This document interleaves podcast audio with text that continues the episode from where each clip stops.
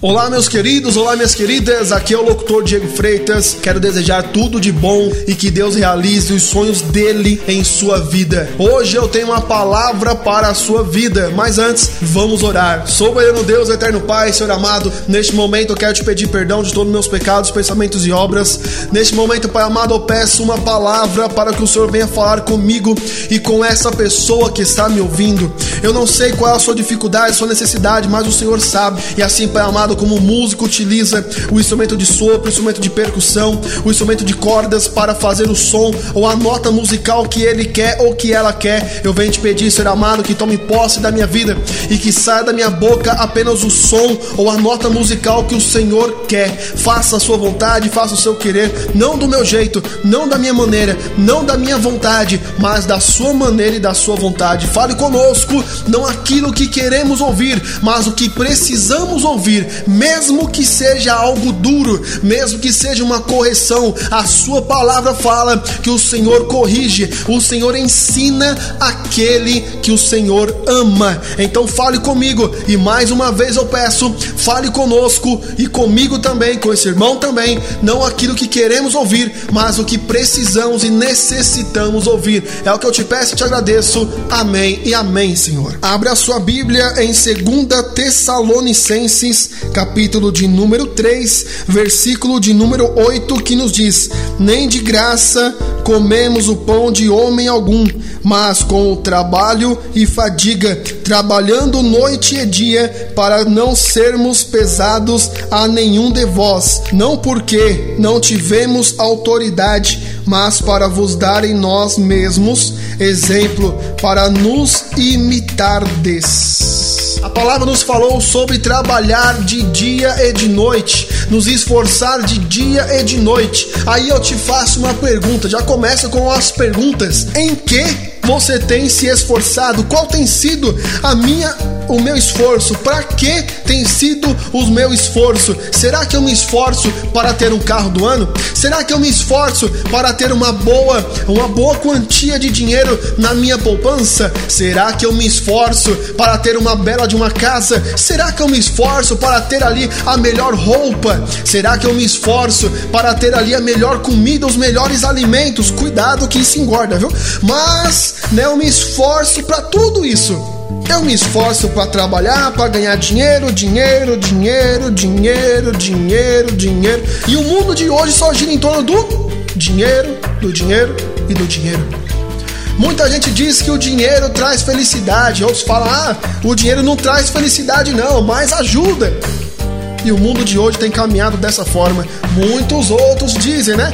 Deixa a vida me levar, a vida leva eu, deixa a vida me levando, eu tô indo pro caminho certo, eu não dependo de ninguém, eu não preciso de ninguém, eu tenho as minhas coisas com o meu próprio esforço, eu estudei, eu tenho uma ótima faculdade, arrumei um ótimo emprego. E tá bom demais, tá ótimo, estou muito feliz assim. Hoje o Senhor manda eu te perguntar: e se você morrer? E se de repente você tá andando no seu carrão, você tá andando aí no, na sua moto, aquela moto linda que você tem ou quer conquistar essa moto maravilhosa, este carro maravilhoso que anda aí sei lá quantos quilômetros por hora aí de 0 a 10 segundos. E se você tá nesse carro ou nessa moto, de repente vem alguém do outro lado na contramão e bate de frente no seu carro. Vamos dizer que nessa história você morre. Poderia dizer para você aqui: olha, não adiantou nada você ganhar o mundo inteiro. Será que você vai ganhar a sua alma? Mas não é isso que eu quero te perguntar. Eu estou te perguntando: e aí? Você se esforçou, batalhou, lutou, correu, correu, correu para chegar no final da maratona e ter o melhor lugar, ter ali a melhor a melhor medalha, aqui no caso a medalha de ouro, né? Se esforçou tanto, mas no meio do caminho vem um carro desgovernado, às vezes de um cara bêbado, acabou de beber, tava na balada, vem na contramão e bate de frente com o seu carro. E você morreu. E agora? Eu estou perto de Deus. Eu estou longe de Deus. Estou perto da luz, estou longe da luz. Eu estou fazendo a vontade do Senhor?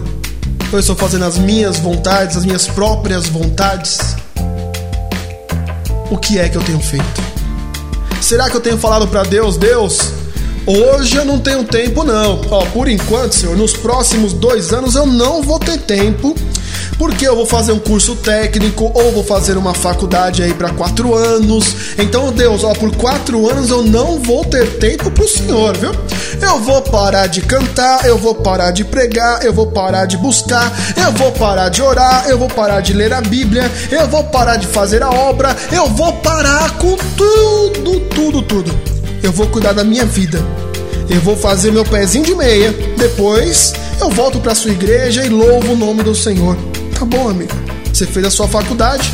Depois da faculdade do curso técnico, arrumou um emprego que te ocupa de domingo a domingo. E você fala: Deus, eu só vou ficar nesse emprego alguns aninhos só para mim juntar meu pezinho de meia, fazer meu pezinho de meia, juntar meu dinheirinho e depois eu vou fazer a sua obra.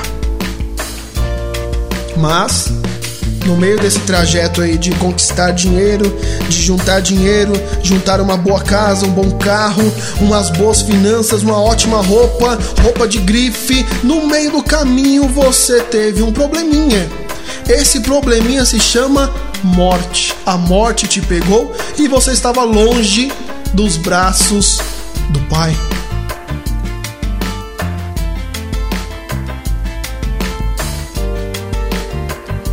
Aí a pergunta que fica é: e agora? Será que dá tempo de me arrepender enquanto eu estou vendo que aquele carro tá vindo pro meu lado? Ele vai bater de frente no meu carro, eu pedir perdão para Deus, Deus me perdoa, e eu ir para os seios de, Abraão, eu ir para os, os, a, o céu, ir para a parte boa do céu? Será, irmão, que vai dar? Sendo que eu fui uma pessoa que não fiz a vontade do Senhor. Aí você pode pensar assim, Diego, eu nunca bebi, eu nunca me prostituí, eu nunca fiz coisas erradas. Ao contrário, eu sempre doei o meu tempo para ajudar o meu próximo. Eu sempre fiz tudo por pela caridade. Mas você aceitou Jesus como seu único e suficiente Salvador da sua alma? Você estava pronto para fazer a vontade dele? Será que Deus tinha esse plano de você se disponibilizar para fazer caridade? Será que Deus não queria te usar em outra coisa, em outra necessidade? E se eu não fiz o que Ele quer, a vontade dele, se eu morrer, tenho grandes riscos de não ir para os céus.